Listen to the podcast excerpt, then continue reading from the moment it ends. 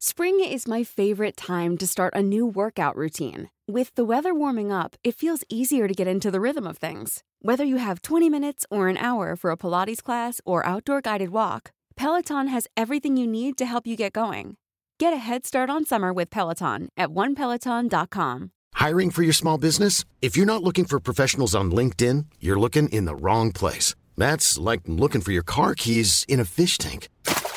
LinkedIn helps you hire professionals you can't find anywhere else, even those who aren't actively searching for a new job but might be open to the perfect role. In a given month, over 70% of LinkedIn users don't even visit other leading job sites. So start looking in the right place. With LinkedIn, you can hire professionals like a professional. Post your free job on linkedin.com slash people today. Hallo liebe NBE-ZuhörerInnen, hier mal ein kleiner Hinweis in eigener Sache. Wir haben was ganz Besonderes mit euch vor. Dafür brauchen wir euch ganz dringend, denn wir wollen eine NBE für alle machen. Das heißt, ihr könnt euch bewerben, wenn ihr irgendwie ein besonderes Thema habt, ein besonderes Hobby habt, wenn ihr irgendeine Geschichte erlebt habt, die ihr schon immer mal erzählen wolltet und meint, dass die NBE der richtige Ort dafür wäre, dann bewerbt euch. Schickt uns eure Geschichte kurz in nicht mehr als 60 Sekunden erzählt an folgende E-Mail-Adresse guests at poolartists.de beides mit S hinten. Schickt uns ein Audiofile, wie gesagt, nicht länger als 60 Sekunden und vielleicht werdet ihr dann eingeladen zu uns hier ins Pool Artist Studio und ich interviewe euch dann und rede mit euch über diesen Beruf, über diese Story, über das, was ihr uns geschickt habt. Das wird, glaube ich, sehr aufregend. Wir sind mega gespannt, was ihr uns schickt und wir freuen uns mit euch und für euch hier eine ganz besondere Story zu machen. Wichtig, der Einsendeschluss ist der 12. November. Bis dahin müsst ihr uns eure Story geschickt haben, damit wir noch Zeit haben, das irgendwie auszusuchen und die Aufnahme zu planen. Schickt reichlich. Ich bin super aufgeregt. Jetzt geht's erstmal los mit einer ganz normalen Folge der Nils Bokeberg Erfahrung und dabei wünsche ich euch viel Spaß. Herzlich willkommen bei Pool Artists.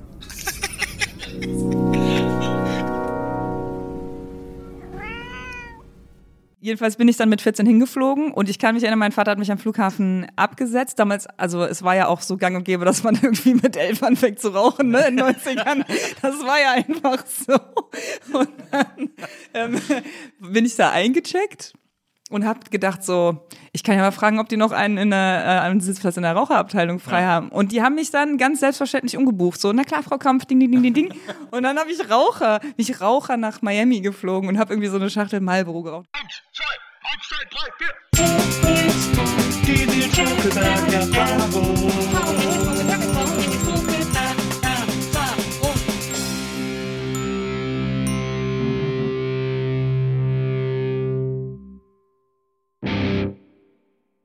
Hallo, liebe NBE-ZuhörerInnen. Herzlich willkommen zu einer neuen Folge der Nils Bokelberg Erfahrung. Ich freue mich, dass ihr dabei sind und heute ist hier große Wiedersehensfreude bei mir im Studio, denn ich habe heute einen Gast, auf die ich mich deswegen sehr freue. Unter anderem nicht nur, weil ich sie eine faszinierende Künstlerin, Moderatorin, Medienschaffende finde, die, glaube ich, sehr viel zu erzählen hat und sehr viele faszinierende Dinge tut, von denen ich nichts verstehe, die ich aber alle fantastisch finde, sondern weil wir auch zusammen äh, letztes Jahr eine Sendung äh, moderiert haben, die riesigen Spaß gemacht hat. Vor allem, weil ich sie mit ihr zusammen moderieren durfte. Das waren, weißt du, wie lange haben wir gedreht? Eine Woche Eine oder so? Woche, ja. Eine Woche, ein extrem schöner, angenehmer und toller Dreh.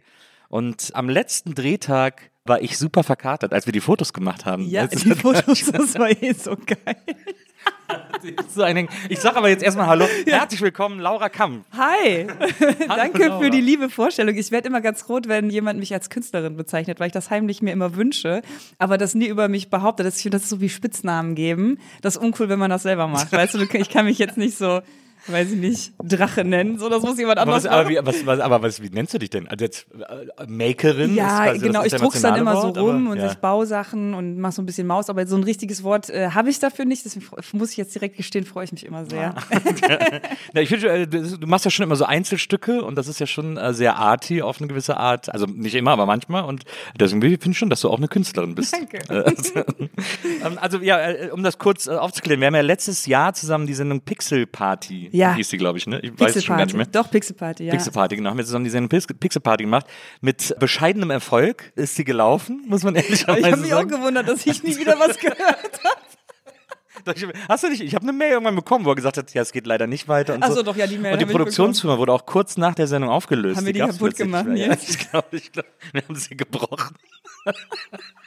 Das, aber das war, die haben uns ja zusammengewürfelt. Genau. Und äh, ich habe dann so gesehen, moderierst zusammen mit Laura Kampf, habe ich so, oh ja, habe ich, dann- hab ich mir dann ein paar Videos von ihr angeguckt, das, die ist ja irgendwie cool, das ist bestimmt ganz lustig. Und dann hat es ja riesigen Spaß gemacht, finde ich. Total. Das war auch wieder so eine Situation, ich kann mich da genau dran erinnern, der erste Drehtag, das war ja auch irgendwie Hochsommer in einer Wohnung Ja. von einem Künstler, Boah, den wir als heiß. erstes ähm, Stimmt, in Neukölln, da im obersten Stock auch Im noch. obersten Stock. Oh Mann, und ich habe das ganz oft, ich denke vorher nicht so viel drüber nach, was ich so mache. Und bei dieser Pixel-Party, das war so ein klassischer Fall, die, die haben gefragt, hast du Lust, das zu moderieren? Und ich fand, das hat sich super angehört, du warst dabei, cool, können wir machen. Habe ich direkt Ja gesagt. Und dann ist mir das wirklich, ich kann mich genau an den Moment erinnern, wo mir dann klar geworden ist, was ich hier eigentlich mache. Und ich dachte, oh nee, ey, der Nils ist ja auch voll der Profi. Das fällt jetzt bestimmt auf, dass ich das alles nicht kann. Ähm, und dann hatten wir so ein DIN A4-Blatt mit Fragen und so ein flüssiges Interview. Und ich dachte, das ist jetzt hier so wie mein YouTube-Kram. Wir setzen nach jedem Wort ab und dann wird das geschnitten. Und das war dann aber so ein richtig im Fluss, so eine halbe Stunde Gespräch. Wir mussten uns an diese Fragen erinnern und äh, da habe ich direkt gedacht, ich fühle mich hier sicher, du bist dabei, du bist Profi und äh, habe mich, hab mich fallen lassen. Aber das hat man dir gar nicht angemerkt, irgendeine Unsicherheit. Also ich finde auch, dass du viel, du warst auf diesem Dreh viel professioneller als ich. Ich finde, äh, es gab so diesen einen Tag, wo ich so richtig scheiße drauf war irgendwann, so ab der Hälfte des Tages. Ja, das weißt du, wo wir das Interview im Park gemacht ja, haben? ja, ja, ja, dazu kein Bock mehr. Ja, einfach keinen- und dann bin ich aber so unprofessionell, dass das alle merken. Das war total, schäme ich mich bis heute tierisch für, wie, wie schlimm ich da unterwegs war. Aber ich hatte auch so einen Moment, da ging es aber hinterher um die Social Media Geschichten, wo dann so, eigentlich war Drehschluss, wir hatten so Nachdreh, ich bin dann extra nochmal nach Berlin gekommen und dann ging es darum, jetzt machen wir noch Social Media Werbung. Und Ja. ich so, hä, wie, da will ich jetzt gar nicht drauf eingehen. Und da war ich nämlich ultra unprofessionell und habe dann hinterher auch zum Regisseur gesagt, ich entschuldige mich in aller Form. hab ich mich hätte mir ich jetzt hier auch Mühe geben können. Ich muss mich da auch nochmal entschuldigen, weil es war wirklich, ich denke, ich habe ja heute, als ich nochmal drüber nachgedacht habe, über den Dreh, habe ich gedacht, oh Gott, diese eine, dieser eine halbe Tag, wo wir diese komischen Leute im Park interviewt haben. Ja, ja. Da war ich irgendwie, da war ich richtig scheiße. Aber ich fand, es war lustig. Ja. Es war eine sehr gute Erfahrung. Fand ich auch. Und ich war auch ein bisschen traurig, als es dann hieß, nicht mehr in die zweite Staffel, weil ich dachte, naja, jetzt wissen wir, wie es geht, jetzt wissen wir auch, was das Format ist, endlich. das hätte ich jetzt schon gern nochmal gemacht. Ich war, ich war auch traurig, aber vor allem, also ich glaube, das Format war gar nicht so wichtig, aber dass wir beide mal wieder nochmal was Ja. zusammen machen sollten und müssten, so, das finde ich. Da hätte ich auch, das wird jetzt wahrscheinlich hinfällig sein, nachdem wir uns direkt geoutet haben, wie unprofessionell wir am Set sind. Alle, die Aber das hören, einen denken, Tag. die Wir sind beide immer nur einen Tag unprofessionell. Den Rest, den Rest, sind, wir, den Rest sind wir sehr professionell. So, jetzt äh, kommen wir erstmal zu dir. Genug, genug von uns beiden, äh, genug äh, Pixel Party, können wir ja später noch darüber reden, aber jetzt erstmal so zu deinem Werdegang.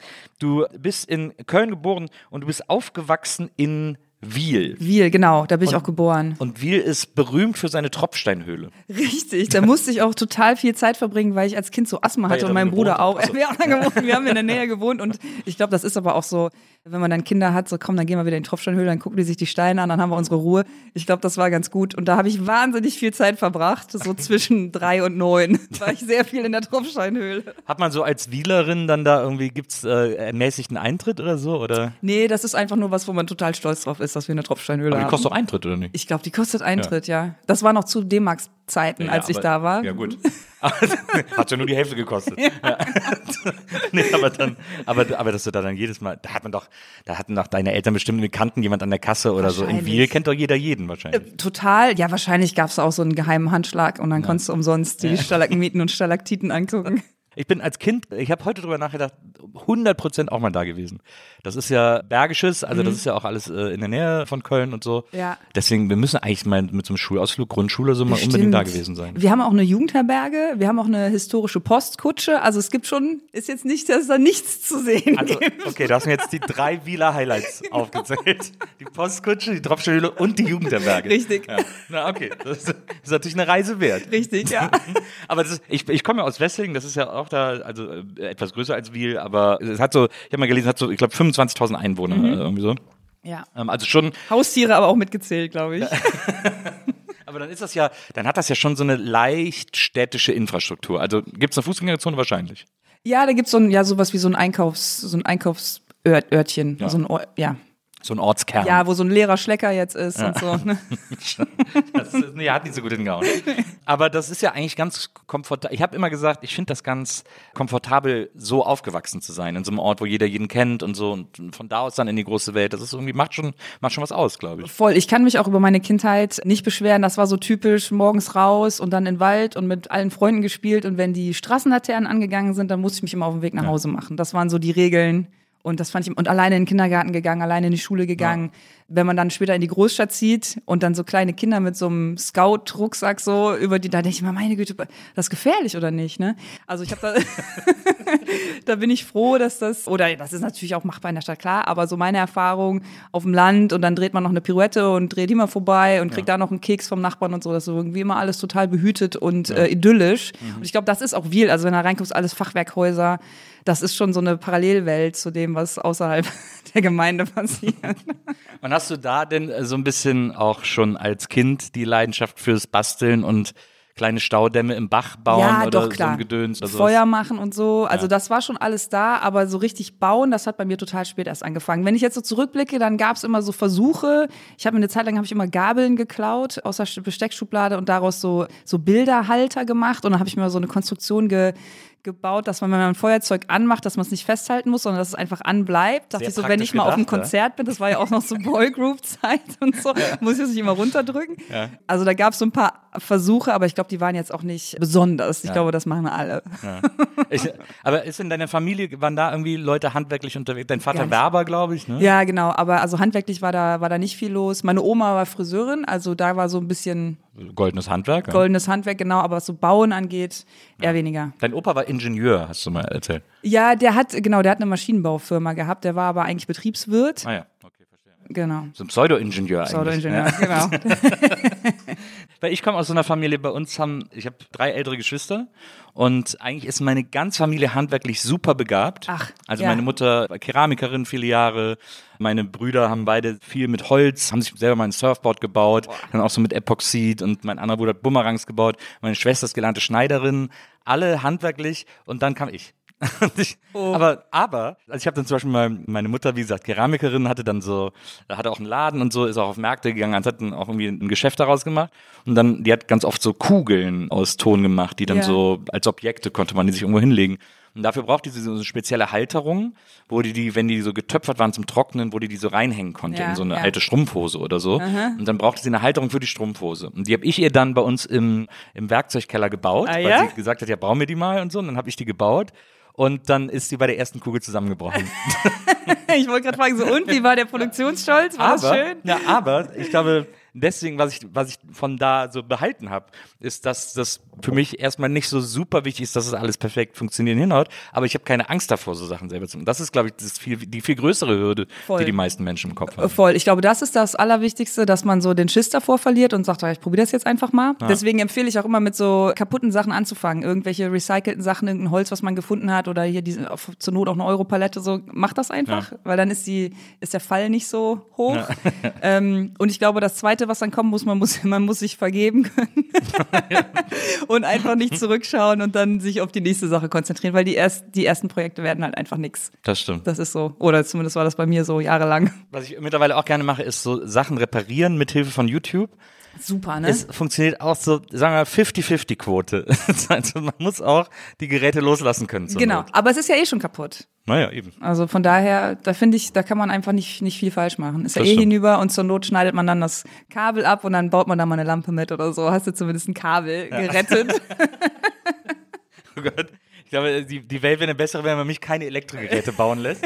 aber aber, aber ich, ich freue mich, dass du es mir zutraust. Also Jetzt, wie gesagt, aufgewachsen äh, am Land oder halb am Land, in einer Kleinstadt. Und dann ja Schule gemacht, Abi gemacht, alles wunderbar gelaufen. Oder bist du, bist du sitzen geblieben? nee, ich bin nicht sitzen geblieben. Erstaunlicherweise. Ich glaube, ich konnte mich immer ganz gut so rausreden. Und ich habe auch so ganz komische Deals mit Lehrern gehabt und Lehrerinnen. das zum Beispiel, ich war so granatenschlecht in Mathe. Also wirklich ab der siebten Klasse oder so hat bei mir das Verständnis komplett aufgehört. Und dann habe ich einfach gar nichts mehr gemacht, was natürlich auch stört und so Klassenklauen und nur nicht gekommen und so geschwänzt. Und dann äh, hatte ich in der Oberstufe einen Lehrer, der das auch komplett eingesehen hat, dass es keinen Sinn hat. Dass, also er hat wirklich gesagt, damit brauchen wir gar nicht mehr anfangen, da müssten wir so weit zurückgehen. Dann hat er gesagt, komm einfach und schreib irgendwas auf die Klausuren und ich gebe dir immer eine 4 minus, das ist dann, dann bleibst du nicht sitzen wegen. Und so, also irgendwie hatte ich viele so, äh, so Arrangements. So, du, du, stör, du hörst jetzt auf, hier so Unruhe in die Klasse zu bringen, bist leise. Ja. Dafür kriegst du dann halt eine 4 minus und musst eigentlich nichts machen. Und am Ende durfte ich sogar bei Klausuren, musste ich noch meinen Namen draufschreiben und dann habe ich abgegeben, bin ich zum Parkplatz, habe zweimal gehupt, bin gefahren und dann habe ich was anderes gemacht und bin dann zur nächsten Stunde wiedergekommen. Und dafür hast du eine 4 Minus bekommen. Dafür habe ich eine 4 minus gekriegt. Und Also, einer- könnt, ja. kannst du bitte uns allen mal sagen, was für eine Schule war? Vielleicht hole ich mein Nee, Abi noch nach Also, oder so. ja, das war eigentlich eine recht normale Schule, auch mit vielen frustrierten LehrerInnen und so, wie man das so kennt. Aber ich habe irgendwie da Glück gehabt. Also mit, mit, es hat natürlich nicht mit allen funktioniert. Ja, ne? Aber so meine Deutschlehrerin, das weiß ich auch noch, die war super. Die hat auch verstanden, das macht keinen Sinn. Und dann mussten wir irgendwie Kafka die Verwandlung lesen. Mhm. Und ich habe gar kein Buch gelesen in der Schule. und dann äh, meinte sie so, Laura, dann mal doch mal ein Bild. So alle mussten eine Zusammenfassung, mal doch mal ein Bild darüber. Und dann habe ich tatsächlich Kafka die Verwandlung war eins der wenigen Bücher, die ich gelesen habe. Und das fand ich halt cool. Also ich war sehr betreuungsintensiv, merke ich gerade, wenn ich das so Laura, mal Also- mal ein Bild. Ah, das hast du gut gemacht. Du Super, Laura, bist weiter. jetzt Du bist eine Runde weiter. Also ich glaube, das war, wenn ich konnte mich immer so ganz gut durchwursteln. Das ist ja eine Traumschulzeit. Ja, wirklich, also wenn, wenn ja. bei mir die Lehrer gesagt hat, Nils, dafür, dass du ruhig bist, kriegst du eine 4 Minus. Ich wäre überall perfekt durchgekommen. ja, da muss man sich aber auch mal den Leidensdruck vorstellen, den die LehrerInnen Ja, ja, aber vorher bei, hatten. bei, ich, ich, bei mir gab es eine Konferenz. Ich, also bei mir, ich hatte auch wirklich, ich glaube, die Lehrer waren auch nicht alle happy über mich, aber irgendwie, das ist ja wirklich, das ist ja allerhand. Also das, auf die Schule wäre ich gerne gegangen. Da bin ich jetzt wirklich nachträglich neidisch. Naja, auf jeden Fall hast du so irgendwie dann, bis hast dich irgendwie so durchschlawenzelt Genau, mit Ach und Krach. und hast ja dann studiert. Nee, dann habe ich erst eine Ausbildung angefangen zur Mediengestalterin Bild und Ton. Ach stimmt, das ist ein Ausbildungsberuf. Genau, das ist ein Ausbildungsberuf. In Köln habe ich das auch gemacht, deswegen bin ich dann auch in Köln gelandet. Als ich damals in Wiel war, dachte ich, ich muss auf jeden Fall jetzt nach Sydney oder so oder New York, so richtig weit weg. Das hat dann bis Köln, Köln-Nippes gereicht. Da habe ich dann einen Job gekriegt. Junior-Ticket. Wie weit komme ich? Und dann habe ich das gemacht und wollte eigentlich Cutterin werden. Ja. Aber du hast ja auch Kameraassistenz gemacht. Drei Jahre, Genau, ne? und dann im Beruf habe ich gemerkt, so, nee, ey, die Kamera, das gefällt mir schon so, dieses ganze Technikgedöns und Kabel aufrollen und dieses ganze Equipment pflegen. Ja. Und dann hatte ich da auch so eine kleine Werkstatt als Auszubildende, wo ich dann das ganze Equipment ja, immer sortiert habe und so geputzt und ich fand das super.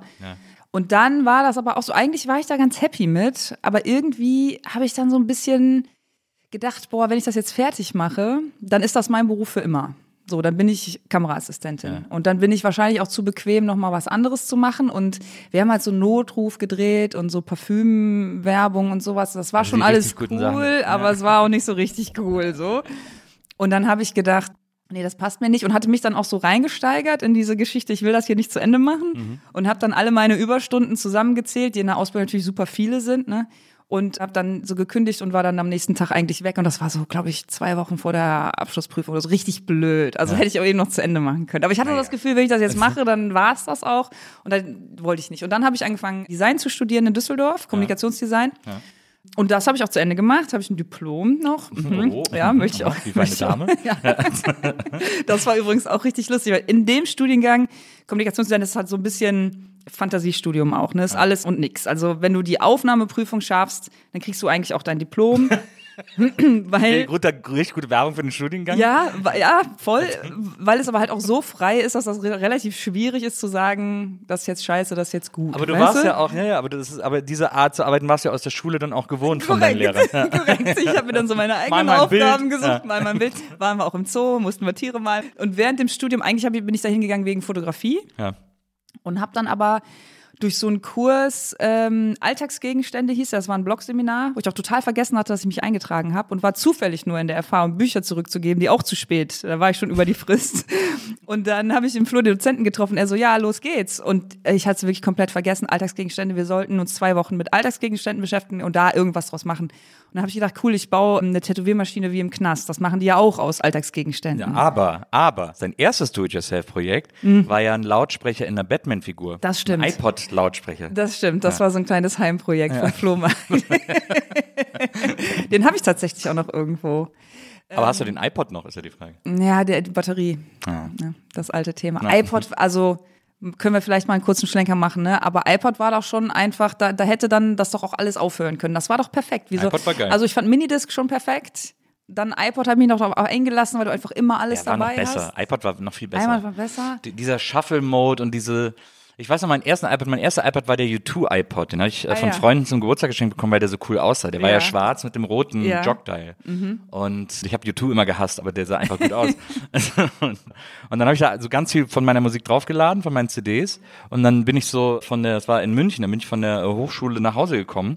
Und dann weiß ich noch, dass ich plötzlich zwei Stunden zu weit gelaufen bin, also so extra Runden gelaufen bin, weil ich, weil ich die Shuffle-Funktion entdeckt habe und Ah, plötzlich ja. Lieder, die ich seit Jahren nicht mehr gehört habe, gehört, Ja. auf den Ohren hatte und so. Und das hat mich völlig umgehauen, wie geil das ist, so seine eigene Musiksammlung zu schaffeln, sozusagen. Super geil. Da kann ich mich übrigens auch dran erinnern, was ist denn da eigentlich passiert? Weil bei meinem ersten iPod gab es schon die Kategorie Podcast.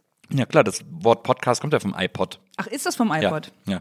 Ja. Das, Und dann ist aber ja irgendwie zehn Jahre gar nichts passiert. Und dann. naja, also in Amerika gab es das ja die ganze Zeit. Also Ah. deswegen, seit, seit es den iPod gab und kurz danach wurden da eben die Podcasts entwickelt für eben vor allem das iPod-Publikum, aber in Deutschland hat das noch ewig gedauert. Da gab es so vereinzelte, aber nur ganz wenige, die das gemacht haben und dann Ja. jetzt ist das, jetzt ist es erst so rübergeschwappt. naja, Podcast hat überlebt und iPod leider nicht. Eigentlich darf es jetzt auch nicht mehr Podcast heißen. Eigentlich Nur noch nicht, Cast. ne? Cast. Ja, okay, also dann hast du dann den iPod-Lautsprecher, bei den Batman iPod-Lautsprecher, hast du ja noch auf deinem Blog dokumentiert. Du hattest ja, damals, Ja, mein ich hatte Blog. auch einen Blogspot-Blog. Ja? Ja, ja. ja. Wie hieß der? Gibt's den noch? Oder hast du den mal gelöscht? Weiß ich gar nicht, der hieß Bloggen für den Weltfrieden. Ah, okay. Da habe ich angefangen zu bloggen, das war 2003, habe ich glaube ich damit angefangen Ja, oder so. ja. Mhm. Und dann bin ich später umgezogen auf einen eigenen, auf einen selbst gehosteten, aber ich habe auch auf, auf Blogspot angefangen. Ja, elf Follower hatte ich. Ja. aber sehr ambitioniert. Also da ist halt nach diesem Batman-Lautsprecher, da kam ja dann wahrscheinlich nochmal diese Fotolaura durch, weil dann hast du so deine Spielfiguren so, so schwarz-weiß fotografiert, Ja, so ja. Detail, Porträtaufnahmen von Skeletor und so. Krass, du hast ja richtig genau hingeguckt. Ja, ja, na klar.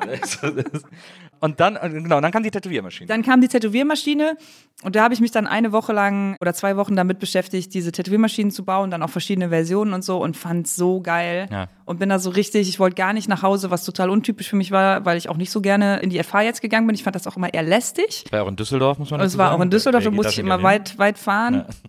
Und habe da bis dahin auch so wie in der Schule so das Nötigste gemacht und mich so durchgequasselt und irgendwie bin da auch so durchgeschlittert bis zu diesem Punkt mit der Tätowiermaschine. Und da habe ich dann gemerkt so, ey, habe ich richtig Bock drauf. Und jetzt brauche ich unbedingt einen Lötkolben, sonst kann ich das ja gar nicht verbinden. Und jetzt brauche ich auch für einen Bohrer und so. Und habe dann angefangen, ähm, mich damit einfach total intensiv zu beschäftigen. Das war auch so ein richtiges Schlüsselerlebnis, wo ich gemerkt habe, also andere Leute finden das nicht so geil, wie ich das hier gerade geil finde. Vielleicht ist das ja endlich mal was, was mich interessiert.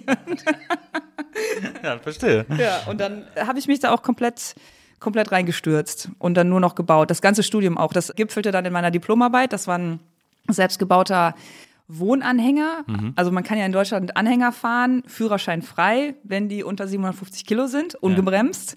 Und dann dachte ich, clever, ich habe hier so eine Lücke entdeckt und ich baue mir jetzt so einen Anhänger, den ich mitnehmen kann auf Festivals. Also alles super leicht. Ich brauche keinen Führerschein machen und stelle den dann dahin und kann dann da drin pennen. Und das war meine Diplomarbeit. Und dann gab es den Diplomrundgang, was in Düsseldorf eine große Sache ist, weil dann viele Headhunter kommen. Es wollen ja viele Leute auch in die Werbung und so, die zeigen dann ihre Arbeiten und dann wirst du halt schon von den ersten Agenturen angesprochen. Hatte ich dann nicht, natürlich nicht so zu Ende gedacht, weil meinen Anhänger habe ich ja jetzt auch gar nicht in die FH reingekriegt. Also stand ich davor und das war auch irgendwie im Februar oder März oder so und saß dann in so einem Campingstuhl und Schlafsack vor, vor diesem selbstgebauten Wohnwagen und alle dachten, ich bin einfach, ich wohne da. Ich habe gar nichts mit, dieser, mit diesem Rundgang zu tun.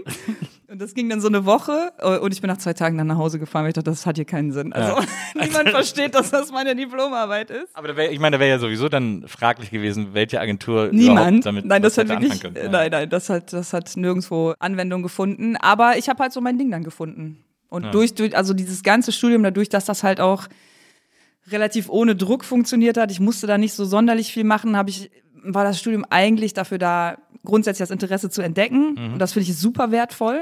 Also das ist eigentlich das Schwierigste, ne? so Ja. sein eigenes Ding zu finden. Und dann habe ich halt Wohnung gekündigt und habe mir eine Werkstatt gesucht und habe dann auch im Wohnwagen gewohnt und so. Das war eigentlich so meine ganze Studienzeit. Und als ich dann mein Diplom hatte, hatte ich so das Gefühl, ah, jetzt wird das, jetzt beginnt der Ernst des Lebens, jetzt muss ich in eine richtige Wohnung ziehen und kann hier nicht mehr in meiner Werkstatt wohnen. Und habe dann halt so die ersten Jobs angefangen. Aber das hast du ja gar nicht so lange durchgehalten, nicht in der Werkstatt zu wohnen. Nee, das war, glaube ich, zwei Jahre. Ja. Und dann war es das wieder.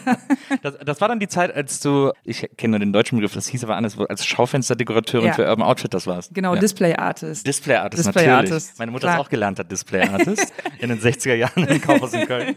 Aber ja, also das bedeutet wirklich da, weil ja bei Urban Outfitters innen alles immer so ein bisschen self-made aussehen soll. Genau, und so. genau. Und das ist eigentlich ein cooles Konzept. Ich weiß nicht, ob das jetzt heute immer noch so ist, aber damals war das so und auch aus Amerika kommt ja eigentlich das Konzept, dass du in jedem Laden einen Display-Artist hast, der oder die hat eine Werkstatt im Keller Mhm. und da wird dann von morgens bis abends der Laden umgebaut, dass es immer ein bisschen anders aussieht. Und dann natürlich gibt es halt gewisse Themen, die überall gleich sind Ja. und dann haben wir so Briefs bekommen wie sucht euch eine Wand, malt die komplett schwarz, nehmt euch äh, den, den weißen Stift und malt dann da drauf, was ihr wollt. Oder bezahlt einen Künstler, Künstlerin, die das machen.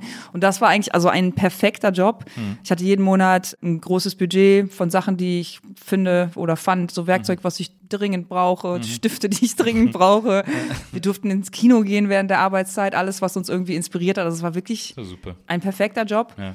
Ich war trotzdem total unzufrieden und habe dann gemerkt, wenn es das nicht ist, dann äh, bin ich das Problem. Ja, also ich- es scheint also- nicht an den anderen zu liegen. Ich glaube, man hätte relativ früh drauf kommen können, dass Festanstellung nicht unbedingt das Ja. Milieu für dich ist. ja, Aber es ist ja trotzdem ein geiler Job. Also bei Urban Outfitters, das ist ein Laden, der mich genauso wütend wie glücklich macht. Also ich gehe da rein und finde immer Sachen, wo ich denke, oh, die sind cool. Und dann gucke ich auf die Rückseite aus Preisschild und denke ich, wieso kostet das 5 Euro mehr als nebenan? Ja. Das, ist, das macht mich so wütend. Also dass ich Ja. die Kuration quasi zahle, Ja. macht mich sagenhaft wütend bei diesen Läden. ich finde auch, was mich da wütend macht, ist, dass die einen so krass durchschauen. Das ist so ein Laden, wo man merkt, du, du kommst da rein und dann gibt es so einen Tisch, der gefällt einem und man denkt so, ach, die Platte wollte ich haben. Aber guck mal, das T-Shirt gefällt mir aber auch. Extrem mit unserer Faulheit. Ja, Das- das und auch damit, dass wir halt alle komplett berechenbar sind und die genau wissen, wer die Kunden und Kundinnen sind Ja. und man so richtig geködert wird und es funktioniert. Wo ich auch denke, so, ja, nee, so individuell bin ich dann wohl doch nicht, wenn mir hier der ganze Tisch gefällt.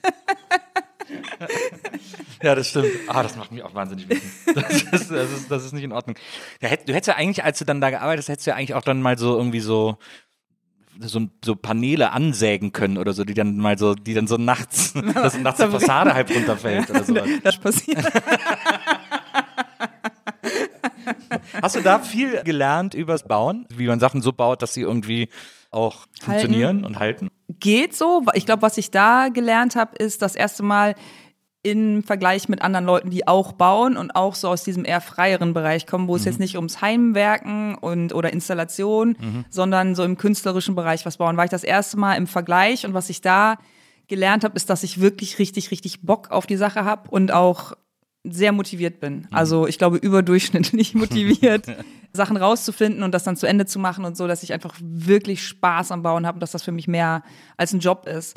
Alle anderen haben natürlich auch mega Arbeit gemacht, aber ich war so, ich habe gemerkt, ich, ich will einfach ein bisschen mehr noch so und wurde dann so gebremst. So, Mensch, können wir noch nächste Woche machen und ist doch egal, das kannst du jetzt so lassen.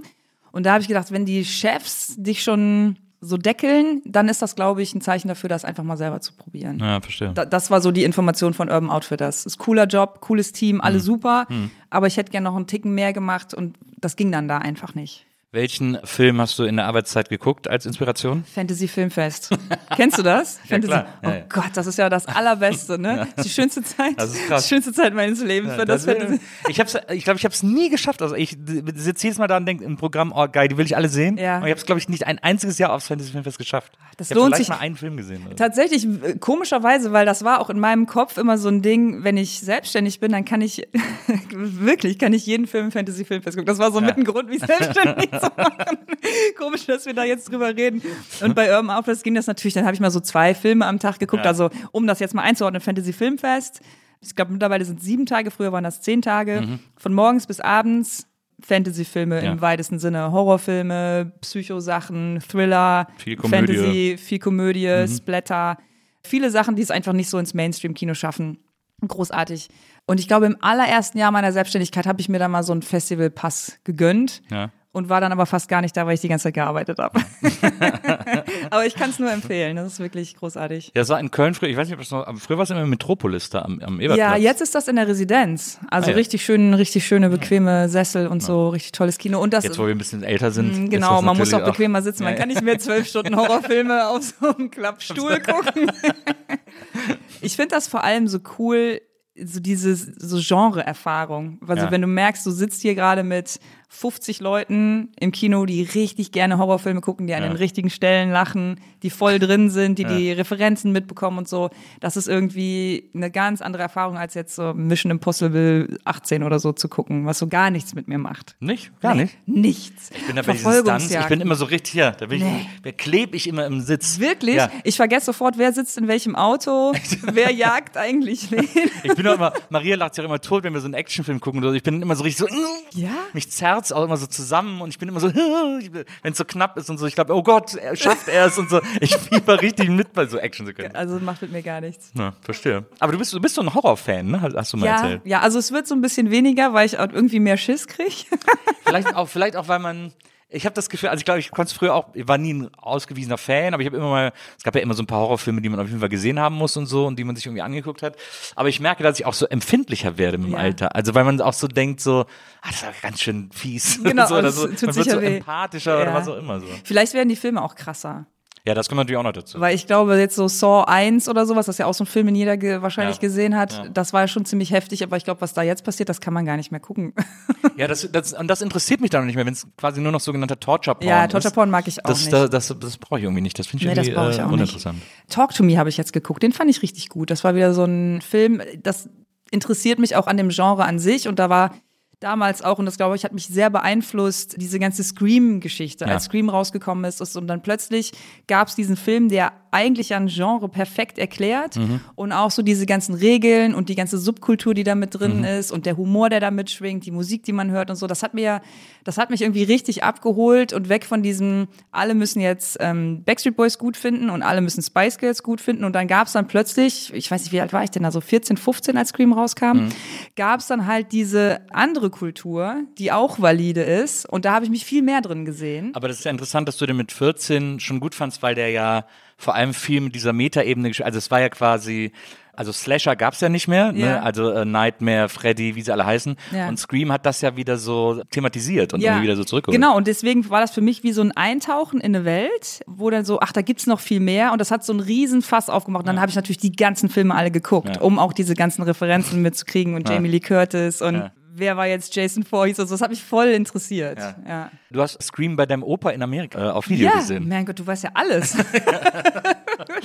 ja, ich bin oft zu meinem Opa geflogen. Äh, Der hat damals in Amerika gewohnt, in Florida. Und ich Classic- fand das da Classic super. Opa County. Genau, voll. Das war auch so richtige klassische Florida-Erfahrung mit Boot und wir waren immer Golf spielen, wir waren am Strand Wie und so geil. super geil. Ich fand es natürlich mega und wollte da auch oft hin. Und da habe ich auch eine gute Erinnerung, die ich letztens erst wieder recovered habe, deswegen weißt du es wahrscheinlich nicht. da wollte ich, glaube ich, das war so diese, vielleicht war das sogar der Scream-Urlaub, weil ich war so 14. 14, 15 und bin alleine, ja 14 glaube ich, bin alleine hingeflogen, weil meine Eltern gesagt haben, kannst machen, aber wir kommen nicht mit, keine Zeit, kein Bock und äh, Ich war mit meinem Vater, als ich 17 war, das erste Mal in den USA, in Florida. Ja. In Miami, weil mein Vater einen alten Freund hatte, der in Miami eine Boutique hatte. Aha. Und das war so eine Boutique, wo nur Stripperinnen eingekauft haben. Meine Mutter kannte den Typen, wollte auf gar keinen Fall mit, weil sie sagte, das ist ein Arschloch, ich will mit dem Ja. nichts zu tun haben. Und das Ja. war ein alter Freund von meinem Vater.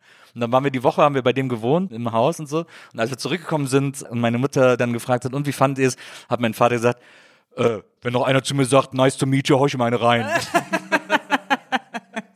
Ja, da gibt's schon kulturelle Unterschiede. ja, absolut. Jedenfalls bin ich dann mit 14 hingeflogen und ich kann mich erinnern, mein Vater hat mich am Flughafen abgesetzt. Damals, also es war ja auch so gang und gäbe, dass man irgendwie mit elf anfängt zu rauchen, ne, in den 90ern.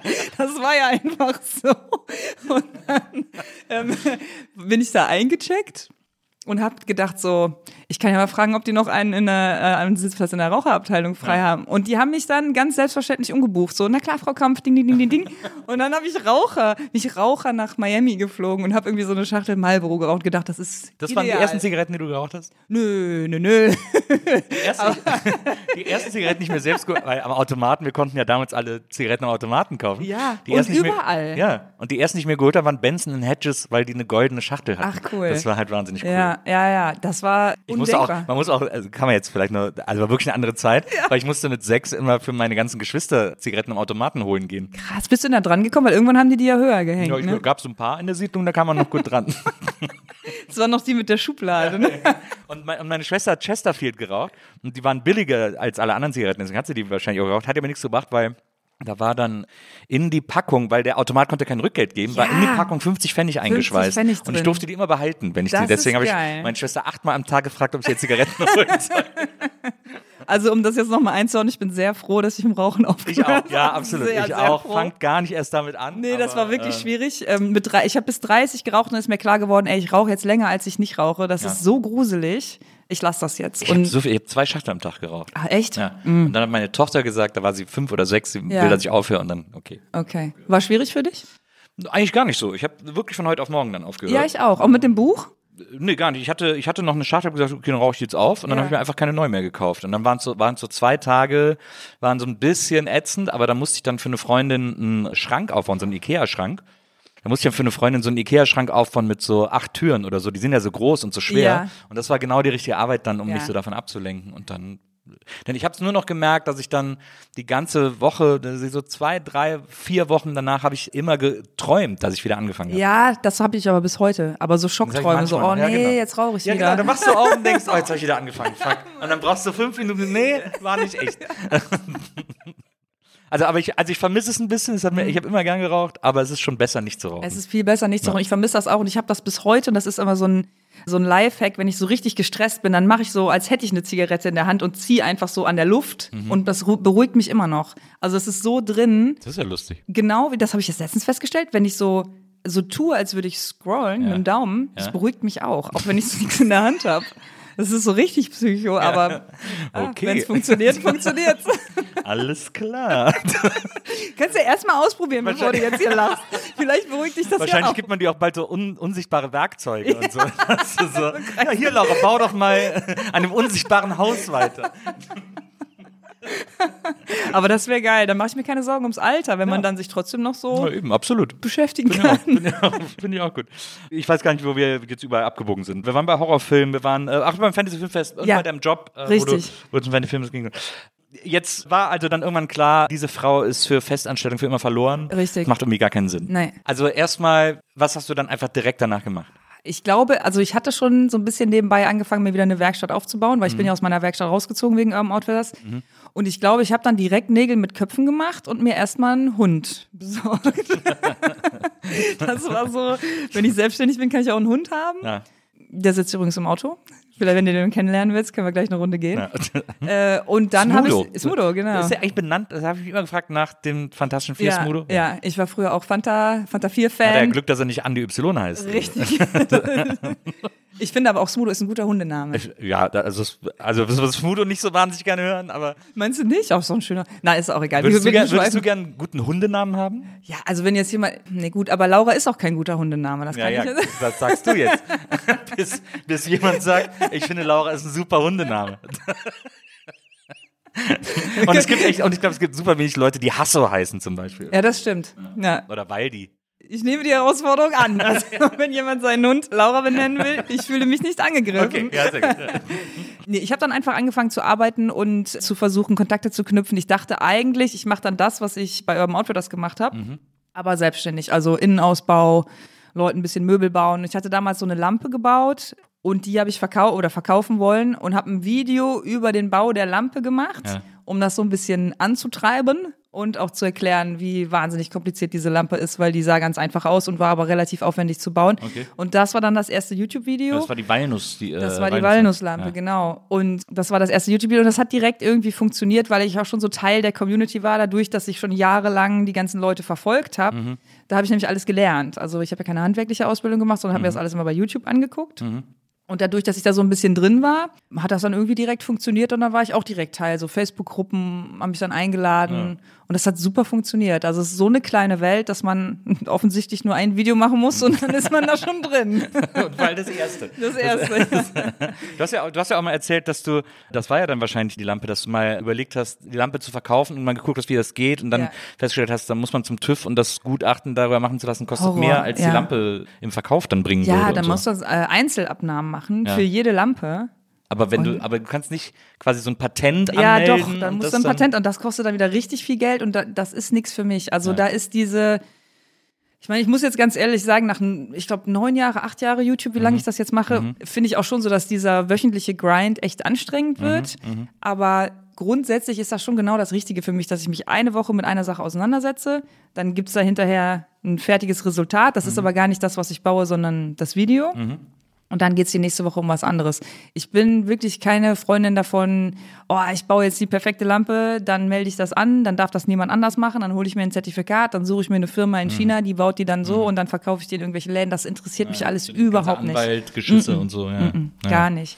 Also dieses so kurze, impulsive, boah geil, das könnte man doch so bauen. Ja. Und dann gebe ich da alles rein und dann ist das für mich aber auch völlig in Ordnung, wenn das nicht funktioniert oder wenn das dann doch anders war oder auch wenn es richtig geil ist. Nächste Woche mache ich eh was anderes. Ja.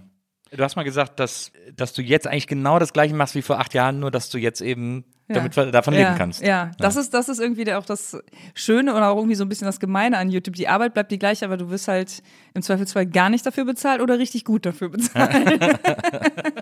Aber hast du, hast du immer alles selber geschnitten? Nee. Doch, doch, doch. Ich habe immer alles selber Aber heute geschnitten. auch immer noch? Nee, heute, also ich fange jetzt wieder an, Ja. aber wann hat das angefangen? Vor zwei Jahren habe ich auch jemanden aus der Community kennengelernt, den Felix. Der baut auch. Auch den, den habe ich auf TikTok irgendwann für mich entdeckt. Ja, der das ist super. super. er- ja, genau, super und so, und so fing das irgendwie an. Der hat mir mal geschrieben, hier, bla, coole Sachen und so.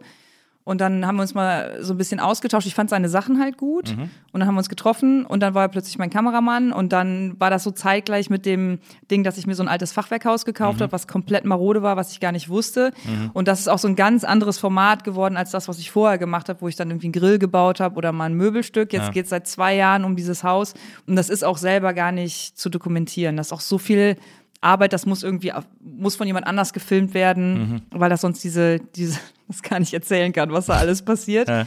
Und dann hat Felix aber auch gesagt, weil er auch viel baut, ey, ich will mich auch so ein bisschen auf meine Sachen konzentrieren, dann haben wir den Schnitt auch abgegeben. Also jetzt gerade ist es halt super professionell, Ja. aber ich habe auch schon wieder Bock, so ein bisschen zurück, back to the roots, wenn das Haus vorbei ist, dann wieder so meine eigenen Sachen zu machen alleine in der Werkstatt zu stehen, Projekte zu bauen, das wieder selber zu schneiden und so. Habe ich auch wieder Bock drauf. Ja, ja das, ist, das kriegt man dann zwischendurch immer wieder. Also Ja. immer das, das, was man dann gerade nicht macht, da hat man, denkt man wieder, oh, das könnte ich auch mal wieder machen. und was ich an YouTube auch so toll finde, ist, dass du dich, also dieses ganze DIY-Ding, nicht nur das, was ich, was ich baue, DIY, sondern so Self-Publishing. Ich habe immer noch das Gefühl, wie das früher so mit der besten Freundin, My First Sony, wir nehmen jetzt eine Radiosendung auf. So, und jetzt kommt ein Werbeblock und dann kommt das Wetter und jetzt interviewen wir irgendwen und so. Dieses Zusammenstellen von einer eigenen Show oder von einer eigenen Sendung. Ich finde das total geil. Ja, das ist auch, ich finde, das, die machen ja, die Videos von dir sind ja auch so äh, unterhaltsam, weil sie auch so wholesome sind und weil sie auch immer so, du versuchst ja auch immer irgendwie, also selbst wenn da die Balken vom Haus fast die Rübe einschlagen, äh, sitzt du am Schluss immer noch da und äh, entlässt uns alle mit irgendeiner wholesome Message in den Tag. Das, das finde ich so, das finde ich so toll daran. Also das ist immer so, das hat immer sowas, du failst quasi für uns, stellvertretend für uns und sagst dann am Ende, aber ist doch scheißegal. Ist doch einfach, es, ich kann doch dann nächste, nächste Woche einen neuen Balken reinmachen und dann ist das halt, Ja. dann ist das halt neu. Also ist doch egal alles. Ich glaube, das ist aber auch das, was mich halt irgendwie so am Handwerk fasziniert, weil es ist ja auch zum, es ist halt alles zu machen. Ich meine, beim Haus waren schon ein paar knappe Momente, aber das, was wir jetzt so am Anfang auch besprochen haben, dann willst du den Tisch reparieren, ja, ist doch egal, wenn das nicht so hundertprozentig klappt, da gibt's schon einen Weg. Irgendwas lernt man, irgendeinen Fortschritt macht man und wenn man lernt, dass man halt keine Tische reparieren kann, dann ist das ja auch irgendwie eine Info, ne? Ich glaube, dass das ein ganz gutes Mindset fürs, fürs Handwerken ist. Vielleicht auch für alles, ne? Einfach nicht so, ist nicht so schwer zu nehmen. ja, absolut. Das, du machst das ja alles auf Englisch, die Videos. Ja, Weil die Community dann größer ist. Nee, auch voll, das ist zufällig passiert, weil am Anfang habe ich in meinen Videos gar nicht geredet, weil ich Ja. mich nicht getraut habe, habe gesagt, ich will nur äh, meine Hände, mal mich, aber nu, eigentlich nur die Hände und das, was ich baue und Musik drunter und fertig. Mhm. Und dadurch habe ich so eine internationale Community aufgebaut, weil es halt keine Sprachbarriere gab. Ja. Und irgendwann habe ich halt gemerkt, ich muss das so ein bisschen einordnen. Es ist schon einfacher und ist auch netter, mal Hallo zu sagen und zu sagen, was ich vorhab Mhm. und was dann hinterher so ein, so ein Fazit zu ziehen. Und da war das Publikum aber schon so groß, dass wenn ich es auf Deutsch gemacht hätte, wäre über die Hälfte Hättest weggefallen. Ja, und dann habe ich es halt auf Englisch gemacht. Aber hätte ja, hättest ja dann auch Japanisch oder so machen können. Also, Ja, kann ich aber nicht. Ne?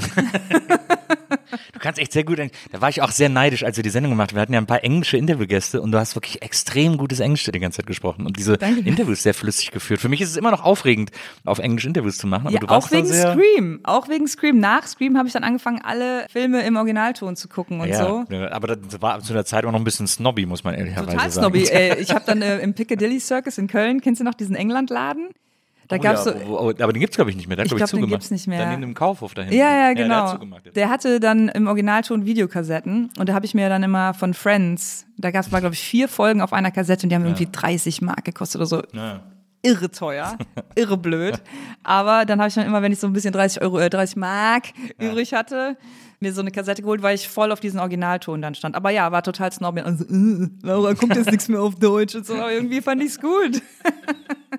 Gab, ja, gab da auch die Traumathek in Köln damals. ne? Ja, ja, ja, Die das muss ja auch für dich dann so eine Horrorvideothek. Die war gut. Ja. Sehr gut. Naja, Auch war, zu. Mhm. War auch ganz viel im Original immer nur zu haben, äh, weil es das auf Deutsch nicht gab. Um nochmal kurz über das Haus zu sprechen, Haus Lieselotte. Du hast da dieses Haus gekauft, das so aussah, als wäre es so okay in Schuss. Man müsste halt, man könnte da jetzt gut ein paar witzige Heimwerker-Videos machen, Mhm. Ja. Mhm. wo man irgendwie die Wände ein bisschen neu macht oder so und dann, dann hat man am Ende ein Haus. Ja. Wie lustig. Und dann hast du aber während der Renovierung festgestellt, das ist, ey, du musst einfach das komplette Haus neu bauen. Es, ja, es muss wirklich alles neu gebaut werden. Ich habe mir das gekauft, weil ich dachte, ich mache jetzt seit Jahren immer so diese Einzelprojekte, hier ein Stuhl, da ein Tisch. Es wäre doch auch geil, so einen großen, also ein Universum dafür zu haben. Ja. So ein Haus, wo ich alles selber mache, wo wirklich alles selber gemacht Ja. ist.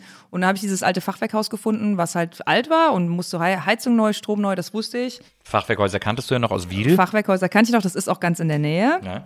Und dann hat sich aber, aber es ist spät, ich glaube, wir haben schon ein halbes Jahr darum renoviert, gerade so Asbest abgerissen und so, die Platten, und hat sich herausgestellt, dass das komplette Fachwerk wirklich von Ameisen zerfressen war. Krass. Also man kennt ja die Jahresringe von Holz, wo man zählen kann, wie alt ist der Baum, ne? Die standen noch, nur so Papier, aufrechte Papierstreifen und der Rest war zerfressen. Ja, Wahnsinn. Und wie dieses Haus gehalten hat, ist mir wirklich rätselhaft. Ja, das ist dann wie so eine, das ist dann wie so ein, wie so ein, wie so die Oberflächenspannung von so Wasser. Ja. Das so, Ja.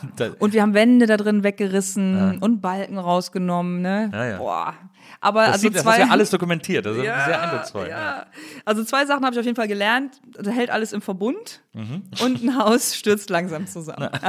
Also ist alles halb so wild. Man hat immer Zeit, noch seine Sachen rauszuholen.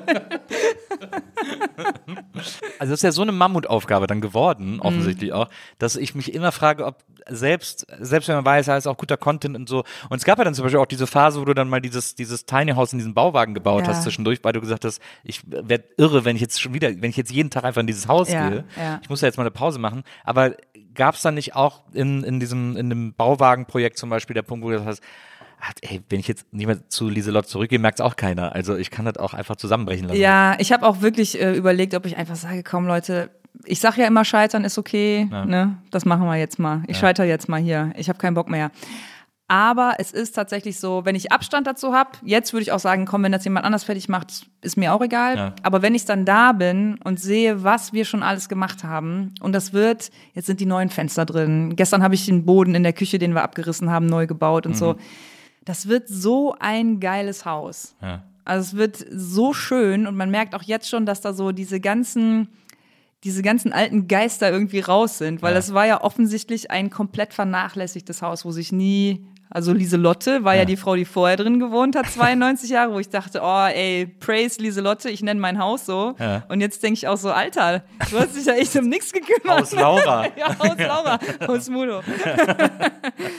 und äh, also man merkt schon, dass das jetzt echt einfach so bereinigt und schön auch ökologisch und so, ne, das, das macht schon einen Riesenunterschied. Ja, das du nutzt das ja auch ein bisschen, um so Sachen auszuprobieren. Mhm. Ne? Also du hast ja jetzt, das letzte Video, glaube ich, von Lieselotte war, wie ihr diese Wände gefüllt habt mit so einer Holzfaserdämmung. ja, mit so einer Hol also nicht mehr diese Glaswolle, das kenne ich noch, das habe ich bei Rigipsplatten irgendwie, da hat man ja immer so Glaswolle dazwischen Ja.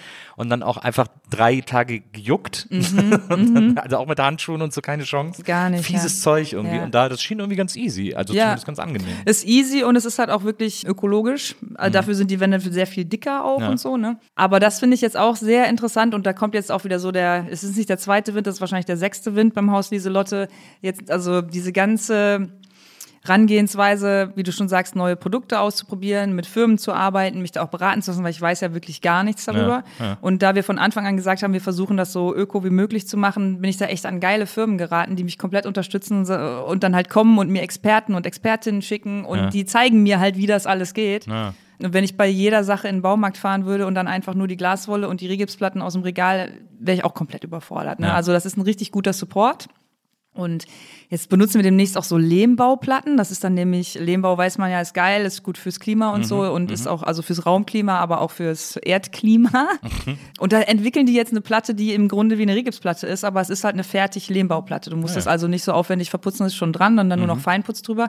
Das ist jetzt ein neues Produkt. Das kriegen wir jetzt so zum Testen im Grunde, super. ne? Zum ersten Mal richtig ausprobieren. Das ist super geil. Ja. ja, das macht dann auf jeden Fall schon wieder Bock. Aber ich würde auch lügen, wenn ich sagen würde, ich will es nur noch Häuser machen. Ja, das, ich glaube auch nach, nach Lieselotte ist das Thema dann noch erstmal Ja, ist vorbei. Äh, erledigt, Ja, ja. ja. Dann freue ich mich aber auch drauf, wenn da der Boden drin ist und Strom und Heizung alles fertig und dann alle Möbel, die ich in den letzten acht Jahren und die ich gut finde, ich habe ja auch viel Quatsch gebaut, ne? aber so die Sachen, die noch so bestehen und die ich habe, die stehen jetzt gerade bei mir im Studio und sind so bei Freunden verteilt. Dann halt eine große äh, Umzugsaktion und dann alle Möbel da reinzustellen und das erste Mal so alles auf einen Blick zu sehen. Das ist von der Lampe bis zur, ich habe mal so ein geiles Plattenregal gebaut, wo meine so, Plattenspieler dieses perfekt tolle Sofa hast du ja mal gebaut. ja, das so. Sofa, Ja. genau. Das kommt dann alles da rein. Bilder von Freunden. Und da, also das ist schon, das motiviert mich schon, das jetzt auch fertig zu machen. Und das wird dann aber, weil du ja in der Werkstatt wohnst, so per Airbnb kann man dann das große Hast du Laura Kampf, erraten. Ja, das große ja. Laura Kampf-Erlebnis mieten. Das äh, haben wir jetzt für uns entschieden, aber da habe hab ich noch gar nicht drüber gesprochen. Aber können wir jetzt hier in der Nils Muckelberg-Erfahrung spoilern. So wie es gerade aussieht, wird es tatsächlich ein Airbnb. Ja. Und wo man ähm, sich einmieten kann und an den ganzen Möbeln wirst du dann halt auch dir die Videos angucken können. Ah, das ist ja also es cool. Mhm. gibt dann irgendwelche Codes oder so ein Buch, wo man das nachschlagen kann. Und es ist aber auch für Leute, die sich halt für diese Bauweise interessieren und sagen, ist das jetzt wirklich so geil Mhm. mit Lehmplatten, lohnt sich der Aufwand? Penn mal eine Woche drin oder einen Tag, dann siehst du es ja, ob das was ist für dich oder Ja. nicht. Ne? Na cool. So, das ist so ein bisschen das Ziel gerade. Na super. Mhm. Was ich auch faszinierend finde, die Videos, die ich mir gerne auf Insta angucke, sind so, was ja jetzt gerade so in ist, sind so diese gedruckten Häuser. Äh, Ja. Mhm. Diese, diesen Zementdrucker sozusagen, der dann so, der so schlangenlinienförmig Ja. die Wände dann so äh, ausdruckt. Ja. Das finde ich auch mal, das finde ich auch wahnsinnig Das faszinierend. ist total faszinierend. Krass. Ja, da kriege ich auch immer so richtige Neidanfälle. Ja, kannst ja irgendwie, kannst ja was Kleines dann drucken, Ja, ein kleines Häuschen ein Tiny House drucken. Das ist tatsächlich äh, ganz, ganz spannend, was da gerade alles möglich ist in diesem, in diesem Segment. Total. Das ist ja auch, wenn man so, wenn man dieses Heimwerken so professionell und so leidenschaftlich betreibt wie du, das, da ist ja, das ist ja auch so eine herrliche Wunderwelt an ständig neuen Geräten, oder? Die da irgendwie Ja. äh, aufpoppen oder bei denen man denkt, ja, das brauche ich brauche jetzt unbedingt dieses eine Gerät, das ich nur für eine einzige Sache brauchen Ja. kann, aber ich muss das jetzt haben. Auf jeden Fall. Es ist eine ziemliche Materialschlacht. Bei mir geht das aber eher so zurück in die Vergangenheit und nicht so in die Zukunft. Also digitale Fabrication interessiert mich jetzt nicht so sehr. Also CNC-Fräsen, 3D-Drucken, Lasern und so. Ich sehe, dass das total geil ist, aber das ist so ein bisschen wie äh, die KI, die dann Witze schreibt. wo Ich denke, das ist doch der schönste Teil, den will ich doch selber machen. Ne? Also ich will eine KI, die meine Steuern macht und den Müll wegbringt. ja, ja. Ja. Und, und nicht den geilen Teil. Deswegen, ich interessiere mich dann eher für so, ah, so einen schönen Hobel mal. Ja, aber schon auch so. Sägen und so, so, so, Ja. so geile. Da bin ich natürlich auch irre verwöhnt, weil ich über die Jahre so geile Sponsoren bekommen habe. Ne? Du bist ja sogar von Leatherman gesponsert. Das, Ja. äh, Hast du nicht sogar einen eigenen Leatherman? Gibt es nicht einen Laura Kampf Nee, aber ich Signature arbeite Leatherman? dran. Also ich glaube, Tom Sachs hat einen oder so. Ne? Ja, irgendwie- Tom Sachs hat einen. Ja, ja. Ja, ja. Stimmt, den habe ich ich, sogar auch bei dir gesehen. Ja. Der war schon sehr cool. Aber ja, das, das muss ja natürlich sein. Ich habe das, ich habe Sehe ich auch so. Ich habe glaube ich in irgendeinem Video gesehen, dass du in deiner Werkstatt so einen Leatherman-Schrank hast oder so, Mhm. wo so diese ganzen, die ganzen, und zuletzt hast du auch, übrigens ein wahnsinnig lustiges Video, als du nach L.A. gefahren bist, hast du deinen Koffer mit äh, Werkzeug und Schrauben gepackt, das fand ich sehr witzig, und, und da hast du so ein Leatherman First Aid oder ja, Survival ja, so ein Kit. Survival-Kit, Das genau. geil, mit so ist auch- Wasserfilter und so. Ja, ja, so ein amerikanisches Survival-Kit, wo dann auch so, wo du dir so die Arme abbinden kannst. So richtig krass. Ich denke, oh Gott, oh Und so Gott. Astronautennahrung so. Ja, ja. Wenn es mal richtig eng wird. Das ist so ein Survival-Kit, was einem mehr Angst macht, als es einen beruhigt.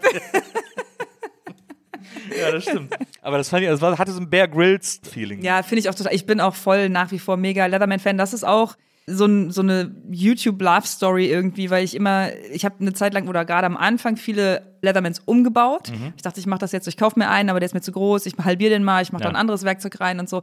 Und dann wurde mir schon oft gesagt, so Leute, ey, oder Laura, das kannst du nicht machen, die können dich auch verklagen, ne? wenn du ständig deren Sachen auseinander nimmst und zeigst, wie das geht. Das äh, kann halt auch gefährlich sein. Dann irgendwann bekam ich dann halt auch eine Mail von Leatherman, so, können wir mal sprechen? Und ich dachte so, oh, jetzt geht's los. Und dann war das aber so, ey, du machst Vide- Videos von uns, wollen wir nicht zusammenarbeiten, wir schicken dir den Kram. Dann haben wir das so ein bisschen gemacht und jetzt mittlerweile ist das eine Partnerschaft seit sechs oder sieben Jahren bezahlt Ja. und die sind halt offizielle Sponsoren. Ich Aber- teste die Sachen, ich krieg dann diese Survival Kits und so. Super geil. Aber es wäre auch mega weird gewesen, wenn die dich deswegen verklagt hätten. Also ich meine, Gibt's aber auch, ey. Gibt's ja, ist auch. doch- Disney doch- verklagt doch auch irgendwie so Schul, so äh, Schulaufführungen von Ja, ja. Aladdin und so. Ich habe doch gar nichts gemacht. Ich glaube, das ist der, ich glaub, der schönste Vergleich, den wir uns in diesem Podcast getroffen haben, der zwischen Disney und Leatherman. Das, so, das ist so same page.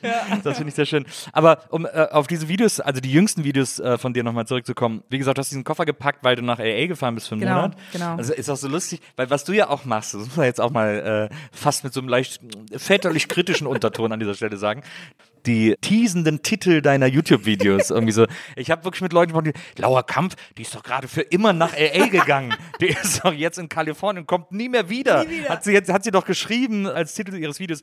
Du klärst es zwar direkt am Anfang des Videos auf, also sagst, ich glaube in den ersten drei Sekunden sagst du, Leute, ich fahre jetzt einfach dahin, weil meine Freundin da wohnt Ja, und ja. ich komme dann aber wieder zurück, also keine Sorge, das Haus wird auch fertig gemacht. Aber der Titel ist ja schon so A New Start. Ja, sowas. starting, starting all over again. Ja, genau. Das ist natürlich immer so ein bisschen dieses YouTube-Clickbait-Ding, ne? Ja. Also Titel und Thumbnail ist halt das A und O. Wenn das halt irgendwie, wenn das ist, ich fahre meine Freundin in Amerika besuchen, dann guckt sich halt einfach leider niemand zu meinem. Dia-Abend, ja. Genau. Dann guckt sich das niemand an und ich versuche da immer so ein bisschen auch, ich, ich will ja auch niemanden frustrieren oder anlügen oder so. Im Grunde geht's in diesen paar Videos, die ich da gemacht habe, auch drum, wie würde ich jetzt von vorne anfangen. Das ist ja für mich eine total krasse Situation. Ich habe mein perfektes Umfeld, meine, meine perfekte Maschine, mein Team, alles läuft, Produktionsfirma, die schneidet, Kameramann, der filmt. Wie ist das jetzt, wenn ich neu anfange? Versuche ich das alles nachzubauen oder gehe ich wieder back to the roots? Und das wollte ich so ein bisschen dokumentieren. Und ich glaube, bei YouTube muss man, das wird ja auch kenne ich auch von mir selber, guckst irgendwie so ein Video nebenbei an und dann ist auch irgendwie am Fernseher läuft auch noch was und dann muss der Hund noch eben raus, man kriegt alles nicht mit. Das habe ich jetzt auf jeden Fall gelernt, wenn man irgendwie erklären will, worum es jetzt eigentlich auch gerade aktuell geht, musst du das wieder und wieder und wieder sagen und auch so ein bisschen immer reinlöffeln, genau wie mit dem Haus, ne? Ja. wir retten das Haus. Das ist jetzt hier keine Heimwerker-Anleitung, wie mache ich das möglichst effizient oder eine Beratung, was ist eine gute Entscheidung, welches Haus sollte ich mir kaufen. Ja. Es ist halt einfach, das ist alles scheiße gelaufen, wir müssen das jetzt retten. Ja. Und deswegen sind die Titel, die müssen, die müssen immer so ein bisschen auf die Pauke hauen, sonst wird Naja. auch viel missverstanden Aber oder dann- gar nicht wahrgenommen. Aber dann ne? darfst du dich jetzt auch nicht mehr über den Eingangstisch bei Urban Outfitters beschweren, äh, der, der so verlockend da äh, aufgebaut ich beschwere mich ja nur, weil es funktioniert. Ja, aber das ist, ich glaube, da, da bleiben regelmäßig irgendwelchen äh, Fans von dir äh, das Herz stehen, wenn die da, wenn die am so ich glaube, sonntags kommen deine Videos immer, Ja, wenn ja. dann da plötzlich aufpoppt, irgendwie Starting All Over Ja. Again, sind äh, alle wahrscheinlich kur kurze Herzklabaster. es ist auch, niemand findet Veränderung gut. ja. Das stimmt. Da, da müssen wir jetzt ganz vorsichtig mit umgehen.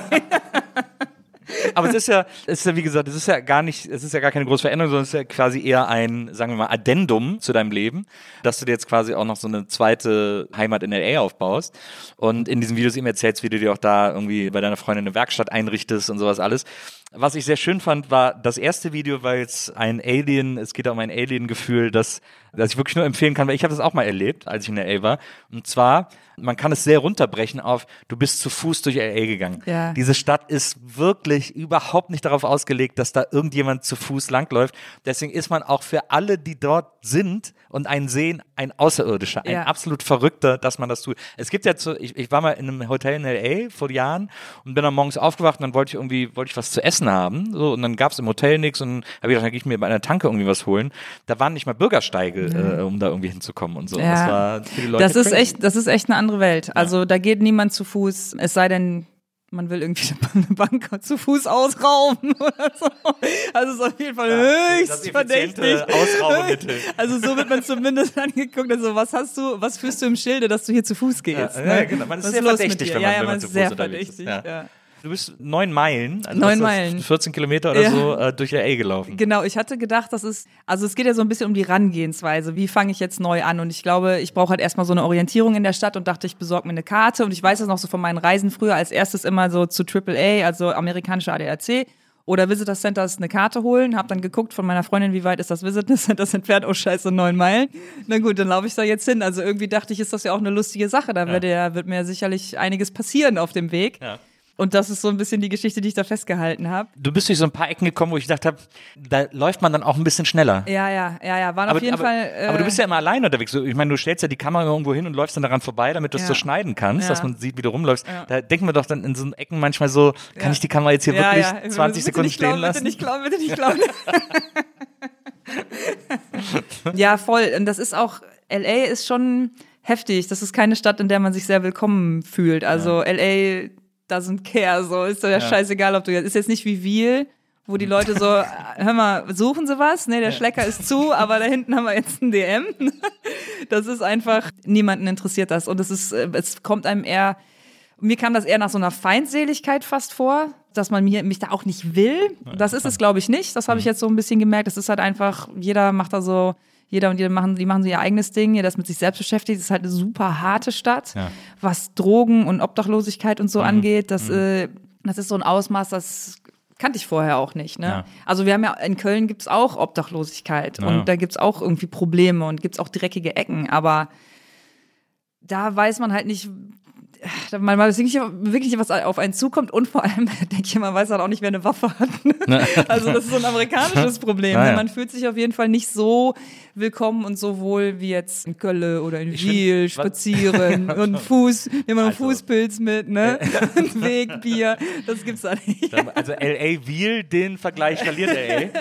aber, aber was ich an LA immer so kompliziert fand, war durch diese Schachbrettanordnung landet man super schnell, also ist man irgendwo, wo es irgendwie geil ist und landet super schnell in einer Ecke, wo man nicht hin wollte. Ja. Also wo es irgendwie ungeil ist. So. Ich, ich weiß gar nicht, ob das die Schachbrettanordnung ist oder einfach der Fokus, die Stadt ist halt für Konsum und für Industrie gemacht. Und wenn es halt um Film und dies, das geht, ist es alles wunderschön. Wenn es darum geht, dass du hier Geld ausgeben kannst und Apple Store und Kino Mhm. ist super schön. Alles dazwischen ist super scheiße. Und wenn du dann halt eben von A nach B zu Fuß gehst, dann siehst du das super scheiße, was Ja. hier im Auto gar nicht so naja, klar wo du auch schnell dran vorbeifahren Ja, kannst. Ne? ja. Ich habe mal so ein krasses YouTube-Video gesehen von so einem Typen in LA, also gab es von mehreren Leute, mehrere Leute haben diese Videos gemacht und auf YouTube hochgeladen. Ich bin dann mal bei einem hängen geblieben, so ein, so ein Deutscher in LA, der äh, sehr weirde Videos macht, aber der hat eins gemacht, es gibt so eine, es gibt so eine Stelle in LA, wo die Züge alle ankommen. Also äh, so die, die äh, Frachtzüge. Ja. Und die haben ja ganz viel so Pakete geladen, also Ja. FedEx, auch diese ganzen Amazon-Pakete und so. Und die müssen durch so einen schmalen Korridor. Und da fahren die dann so Schritttempo, weil die halt nicht mehr schneller fahren können. Da sind die Zäune alle komplett aufgeschnitten und da brechen die Leute immer die Waggons auf mit so, einem- mit so einem Bolzenschneider. Und da sind einfach drumrum überall aufgerissene Amazon-Pakete. Und zum Teil, wenn dann so Ringlights drin sind oder so, was nichts wert ist, werfen die das alles. Da ist einfach alles voll mit China-Ware ja und hin. aufgerissenen Amazon-Paketen. Das sieht crazy aus. Das Ja. ist wirklich super, super weird, weil die einfach, weil die Züge sind ja so lang da, diese Frachtzüge, die gehen ja irgendwie viele hundert Meter lang. Mhm. Ja, und ja. dann kriegt das der Zugführer vorne gar nicht mit und dann machen, knacken die hinten das Ding und holen da einfach alles raus. Das, das ist absolut verrückt. Es gibt ja auch so eine Kultur von, heißen die Trash Kids oder Dirty Kids, irgendwie sowas, die dann einfach mitfahren und so gucken, ja, ich versuche jetzt mal nach Florida zu kommen, ich springe jetzt auf den Zug auf und es gibt aber keine Pläne und die fahren dann einfach irgendwo hin und so. Ja. Das gibt ja schon, gibt's ja schon immer diese, Ja, Vagabunden. Dieses, diese Vagabunden, die da, die da im, im Zugabteil äh, mitfahren. Ja. Aber ja, das ist, das ist absolut crazy. Aber es ist, ich finde ich fand es auch immer eine besondere, also die hat schon einen besonderen Vibe, die Stadt, muss Mhm. man schon sagen. Das ist schon, wenn man da noch nicht ganz durchs Raster gefallen ist, ist die auch sehr aufregend. Total aufregend, Ja. voll aufregend. Ich will mich auch gar nicht beschweren, ich find's Naja. geil. Äh, nur die jetzt so kennenzulernen, ist auf jeden Fall was anderes als äh, Köln, wo du Aber sofort im natürlich super, Supermarkt dass, du, dass du quasi da einen Local direkt hast mit Ja, deiner Freundin, die ja, dir da ja, irgendwie die voll. guten Ecken zeigen kann. Genau, da gibt's dann einen Freundeskreis und äh, also geile Stadt, Essen, Kultur und so Mhm. ohne Ende. Ne? Das ist alles super geil. Wenn man, wie du schon sagst, wenn man nicht durchs Raster gefallen ist, ist cool. Ja. Wenn man durchs Raster gefallen ist, ist es richtig scheiße. Ist das glaub richtig ich. bitter, ja, absolut, absolut. Ich bin ja auch, ich fahre nächstes Jahr wieder nach San Francisco, da war ich sehr lange nicht mehr, aber es ist eine große Liebe von mir gewesen, immer diese Stadt. Und da muss es ja auch richtig krass mittlerweile sein, also vor allem was Obdachlosigkeit betrifft. Mhm. Ja, ja. War es ja schon immer, aber Ja. ist wohl schlimmer denn Ja, je. ja, auch so die, die ähm, Ecken, die halt, glaube ich, so vor 10, 15, 20 Jahren richtig geil waren, so Mission District und so, das ist auch auf jeden Fall jetzt anderes Pflaster. Ja, Hm, naja, mal gucken, mal gucken, was draus geworden ist. Das heißt aber, dass du jetzt auch regelmäßig dann nach LA fliegst Ja. und dann da irgendwie auch Zeit verbringst und auch Videos machst. Hast du jetzt auch da Videos gemacht? Ja, genau. Oder willst du das ein bisschen reduzieren und Äh. sagen, na, ich versuche schon mehr hier zu machen, damit ich da dann einfach auch die Zeit genießen kann? Doch, ich versuche schon, ich, wie ich das gerade schon meinte, so dieser wöchentliche YouTube-Grind, irgendwie macht mir das dann auch irgendwann zu schaffen. Ja. Und ich frage mich, was jetzt so nach Lieselotte kommt. Was ist so das nächste für mich? Also es ist halt gerade eine riesen, riesen Veränderung auf jeden Fall. Und jetzt so diesen räumlichen Bruch mitzunehmen, um nochmal zu überlegen, so wie ich das damals nach Urban Outfit für das gemacht habe. So, was will ich denn eigentlich? Was ist das, was mir Spaß macht? Und da kann ich dir jetzt noch gar nicht sagen, was jetzt so konkret auf dem Plan steht. Ich habe immer noch Bock auf Bauen, ich habe immer noch Bock auf Werkstatt, ich habe Bock, Videos zu machen. Ich habe auch Bock, ein bisschen mehr so in diese künstlerische Richtung zu gehen, was mir ja schrecklich peinlich ist zu sagen, aber dir kann ich das ja anvertrauen hier im. Vier-Augen-Gespräch. Mal schauen, mal schauen. Ich genieße das gerade, das erste Mal seit acht, neun Jahren nicht so ein konkretes Ziel zu haben. Da, da muss es hin und dafür wird das jetzt optimiert. Ich habe wirklich die letzten, auch schon seit dem Studium, also die letzten 15 Jahre, alles in meinem Leben aufs Bauen optimiert. Ich wohne dann nicht mehr in der Wohnung, ich wohne in der Werkstatt und auch jetzt noch, ich wohne in meinem Tiny House neben dem Studio und es ist halt alles aufs Bauen aufgelegt und Vielleicht kommt jetzt mal was, dass noch ein anderer Einfluss mit reinkommt durch Freundinnen, durch Familie, durch einen Ortswechsel, dadurch, dass man vielleicht auch irgendwann auf YouTube ausbrennen muss. Wie lange kann man das machen? Ne? Also jede Woche ein Video produzieren, Ja. egal wie groß das Team ist. Das ist halt einfach auch vom Kopf her ein ziemlicher Druck. Ne? Was machen wir jetzt? Was machen wir jetzt? Dieses direkte Feedback, das ist geil, das finden wir aber nicht so gut und so. Ne? Das ist auch schon anstrengend. Und wenn ich mir dann so vorstelle, man wie in einem Angestelltenverhältnis auch einen Urlaub zu haben, der einem nicht die ganze Zeit im Magen liegt, wenn man denkt, oh, eigentlich könnte ich jetzt was machen und so, hätte ich auch Bock drauf. Ja. Du hast auch mal gesagt, das Schlimmste, was einem passieren kann, ist viral zu gehen, weil dann die ganzen Ja. Leute kommen, die nicht wissen, was man macht, Ja, sozusagen. ja, ja, da habe ich gar keinen Bock drauf. Also so eine ko- konsistent Aufmerksamkeit für von den Leuten, die auch in der Community sind, die wissen, worum es geht, das ist schon angenehm. Mal gucken, ey, Nils, vielleicht machen wir in einem Jahr nochmal noch mal eine Folge, dann sage ich dir mehr dazu. Aber jetzt gerade ist so mitten in der Veränderung und das versuche ich aber auch mal zu genießen, weil da kann ich mich gar nicht dran erinnern, wie das früher war. Also ich weiß auch, dass ich Schiss hatte, als ich meinen Job gekündigt habe und auch irgendwie so da hatte ich eine Panikattacke, da dachte ich, mein Herz bleibt stehen und bin dann so ins Krankenhaus, so ich glaube, mein Herz bleibt stehen. Ja, und dann die, auch die Ärztin auch so, Leben. hast du gerade eine Veränderung? So, ja, das ist eine Panikattacke, okay. und äh, das finde ich auch irgendwie gut, diesen Teil mal zu dokumentieren. Ja. Das sehe ich gerade so. Also für mich privat, natürlich auch mit diesen LA-Videos so ein bisschen, was passiert jetzt hier? Ja.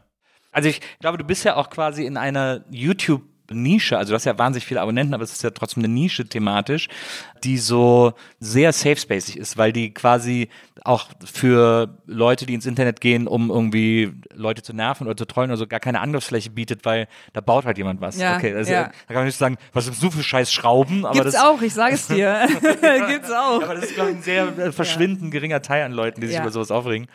Und deswegen ist es eigentlich genial, sich da so eingerichtet zu haben. Ja. Äh, aber klar, es ist natürlich irgendwann, äh, denkt man, ich habe es jetzt 150 Mal gemacht, jetzt kann auch wieder was anderes kommen. Die Frage ist halt, das finde ich schwierig zu unterscheiden. So, was ist jetzt gerade, ich bin angekommen in dem, was ich, was ich gut mache, was ich gerne mache, wo, Mhm. also bin ich jetzt professionell oder bin ich stehen geblieben? Na. Weißt du? Naja, verstehe. Da, das ist irgendwie, ich, ich glaube, man darf gerade, wenn man in der Öffentlichkeit oder auf YouTube was macht, man darf nicht stehen bleiben, Mhm. man muss halt weitermachen. Und wenn ich so zurückgucke, habe ich auch oft mein Format verändert, sei es dann die Veränderung, dass plötzlich ein Kameramann mit dabei Mhm. ist und jemand anders schneidet und das Format hat sich komplett geändert. Ich glaube, dass das sehr, sehr wichtig ist. Nicht so, ich habe jetzt mein Schema gefunden, jetzt mache ich das, dann hätte ich auch, wenn ich das will, meine Walnusslampe zum Patent anmelden können. Naja, das ist naja. ja das, was mich gar nicht interessiert. Aber es gibt Sachen, die trotzdem konstant sind. Nach wie vor mache ich die Maus, das wird auch nicht weggehen.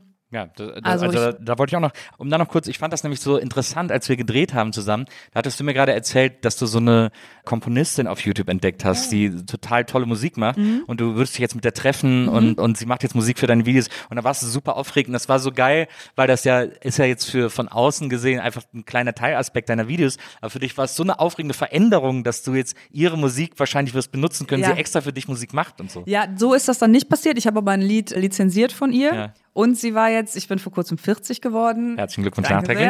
Und äh, sie hat sie auch auf meinem Geburtstag gespielt und nächste Woche in Köln. Köln, äh, ich weiß nicht, Stadtfe Stadtfest Köln. also Musik, City Musikfest Köln, keine Ahnung, wie es heißt. Die Künstlerin heißt jedenfalls Lynn. Ja. Ähm, ja, ich weiß auch gar nicht, wann der Podcast hier rauskommt. Wahrscheinlich nicht morgen, ne? Nö. Also habt ihr verpasst. Aber Lynn können Sie ja trotzdem noch Lynn alle können wir hören. trotzdem mal gucken. Nee, aber, da, aber daran habe ich das, da konnte man das auf jeden Fall ganz schön sehen, dass es für dich äh, ja das Video quasi immer in seiner Gesamtheit das Interessante ist und man sich deswegen auch einfach Teilaspekte sozusagen erneuern kann oder irgendwie aufregend gestalten kann, die jetzt für Menschen von außen nicht so interessant oder aufregend Ja. wirken, aber für dich das Ganze frisch halten. Ja, sozusagen. ja, genau. Ja, das, das ist ein guter Punkt. Auf jeden Fall immer so kleine Veränderungen, irgendwas, was mich gerade motiviert, mich auf einen Punkt zu konzentrieren, das hilft auf jeden Fall.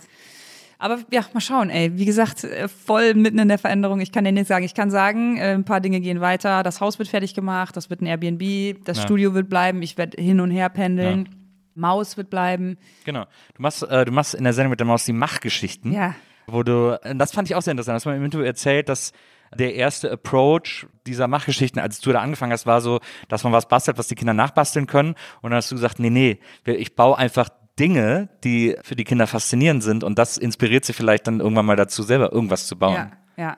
Das ist so ein bisschen der Ansatz. Hat ein bisschen gedauert, das äh, durchzusetzen, weil man kennt ja auch viele Kindersendungen, wo gebastelt wird, Ja. ne? Wie natürlich auch gut sind. Art Attack habe ich schon mal sehr gerne geguckt, wo alles mit weißem Bastelkleber gemacht wird. Ja, der genau. Bilderleger war Neil, unser großer. Künstler. Ja.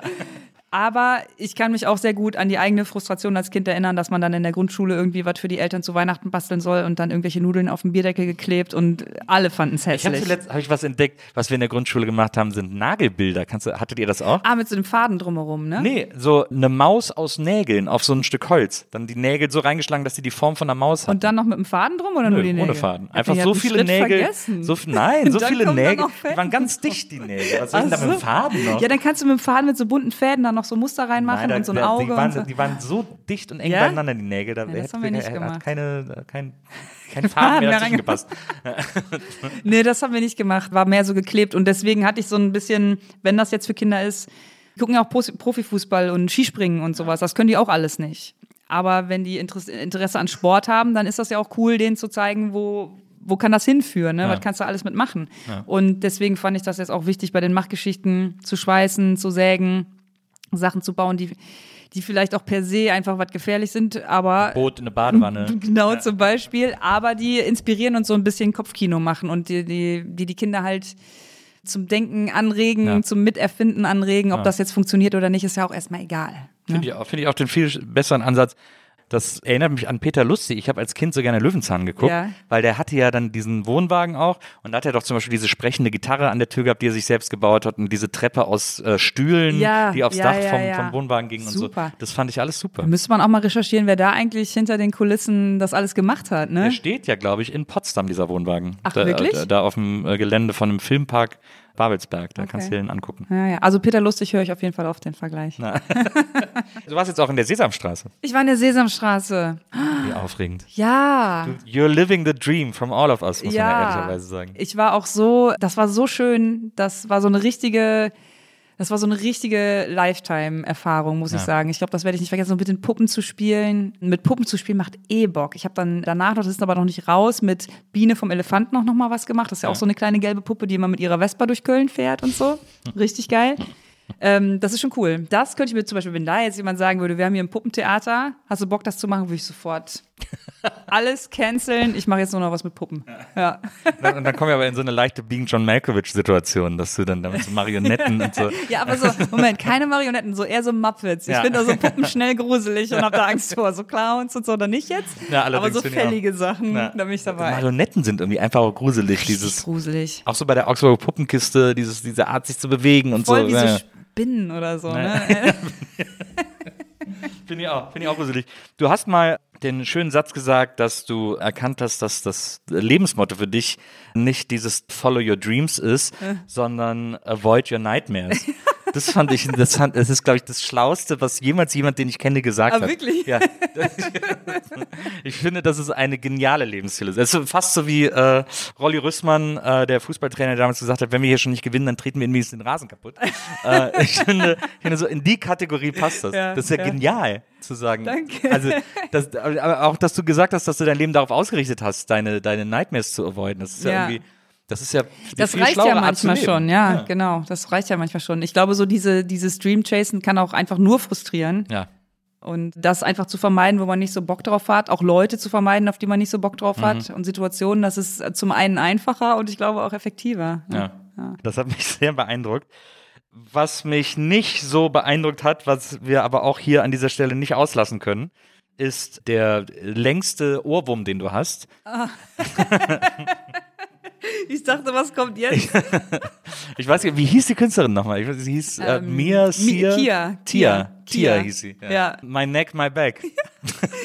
War ein guter Song. War ungefähr zur gleichen Zeit wie Short Dick Man. Deswegen Ja. wird das, glaube ich, oft Ach, miteinander echt, ist verwechselt. Der so alt. Oh Gott, oh ja, ja, Gott. ja. ja. ja, Und dann Ja. My Neck, My Back, Lick My Pussy and My Crack. Richtig. Ja. Und das ist je, jeden Tag mindestens drei, vier Mal. Also es ist nicht die Wirklich? Sta- Ja, Also, an- immer noch. Seitdem das veröffentlicht wurde. Nee, seit ich das mal, ich glaube, da war jemand, das ist noch peinlicher, da war jemand bei Deutschland sucht den Superstar und die Roller Girl on Ecstasy hieß die und die hat das performt. Und seitdem Klar. Also habe ich diesen Da bleibt Part, es natürlich hängen. all you ladies pop your pussy like this.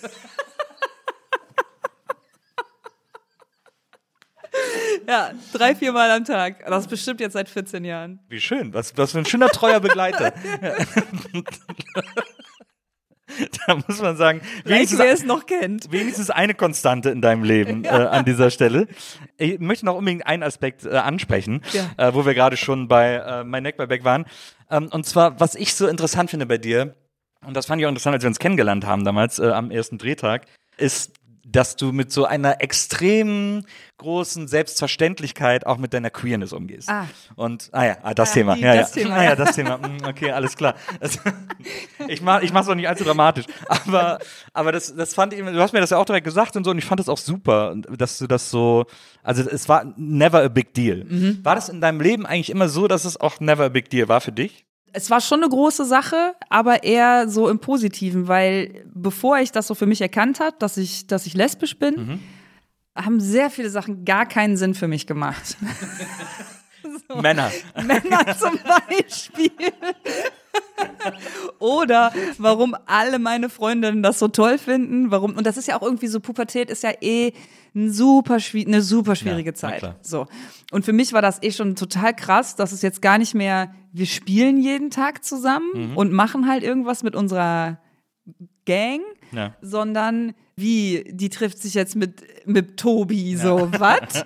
Da, war ich überhaupt nicht drauf eingestellt. Ja. Ich war da vielleicht auch noch so ein bisschen hinterher, weil mich das eben nicht Man interessiert wird dann hat. auch so zurückgelassen irgendwie. Man wird zurückgelassen. Ich Ja. war auf jeden Fall schon allein so freundschaftlich total heartbroken, dass das jetzt Mhm. Ja, ja. aufhört und dass Das es da jetzt verstehe andere Personen gibt. Ja. Das hat für mich gar keinen Sinn gemacht, weil ich eben diese Priorität auch nicht hatte. Ne? Ja.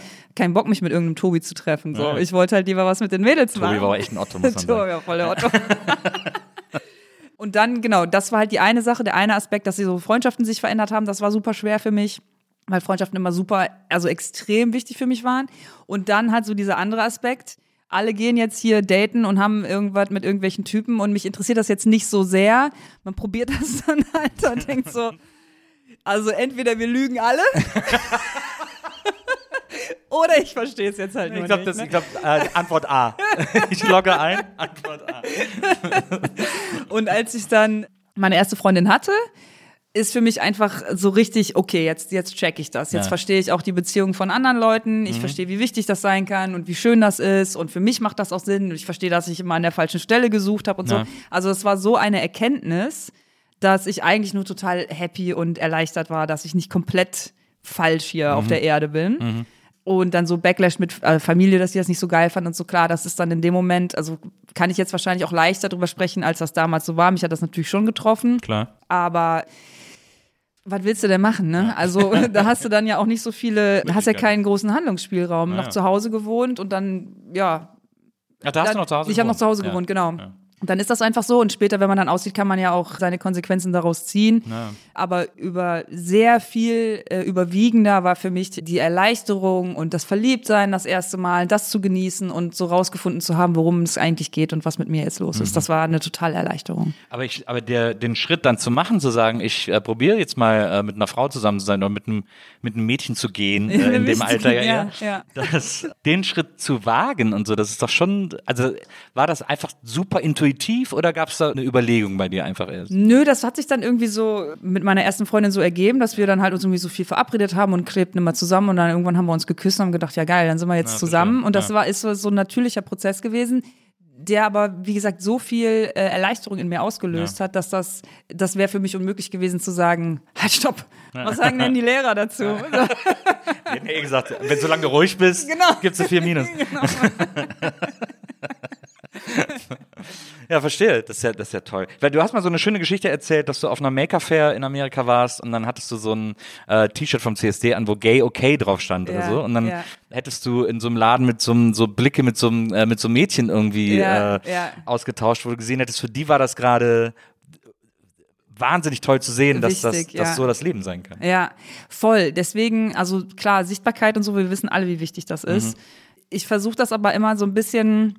Ich finde das halt so Sichtbarkeit im Subtext ganz gut. Dass Ja. es halt nicht so mein Thema auf YouTube ist, dass ich eine lesbische Frau bin, sondern mein Thema, ich baue und ich mache da meine Sachen. Und im Übrigen bin ich auch eine lesbische Frau. Das hat jetzt aber mit meinem Thema eigentlich nichts zu tun. Ja. Also so diese Beiläufigkeit, ich würde da niemals ein Geheimnis draus machen. Und es gibt auch hier und da mal eine Regenbogenflagge, um das nochmal so für, für die, die vielleicht noch nicht so die Sensoren haben. Ja. Ich finde, bei mir ist das auch relativ eindeutig. Ich muss jetzt nicht überall Regenbogenflaggen hinhängen, aber so, um das nochmal, falls jemand Zweifel hat, die gibt es an, hier und da mal. Aber genau, dass das halt, das ist nicht mein Hauptthema.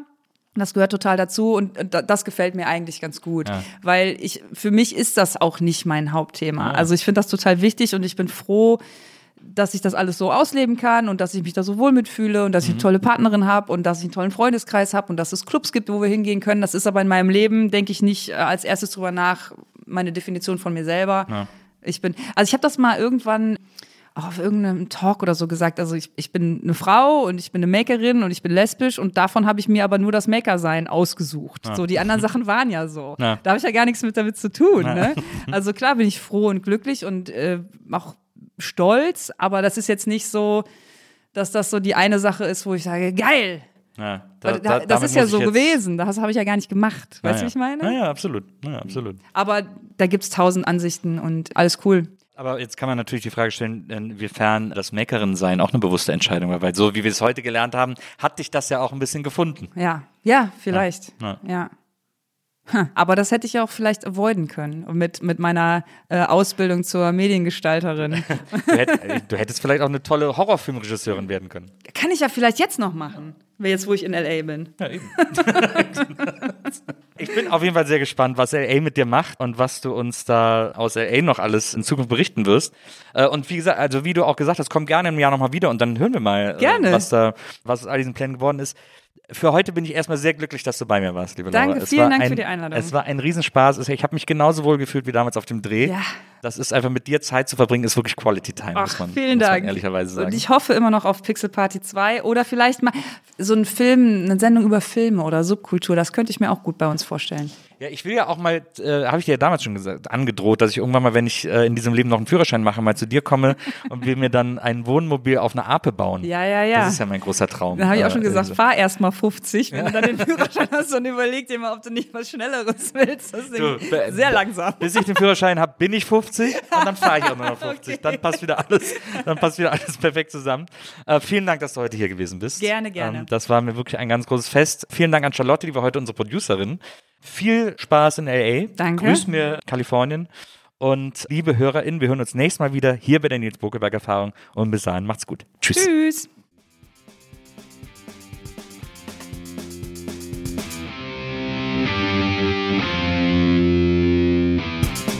Die Nils Bokelberg Erfahrung. Von und mit Nils Bokelberg. Eine Produktion von Pool Artists.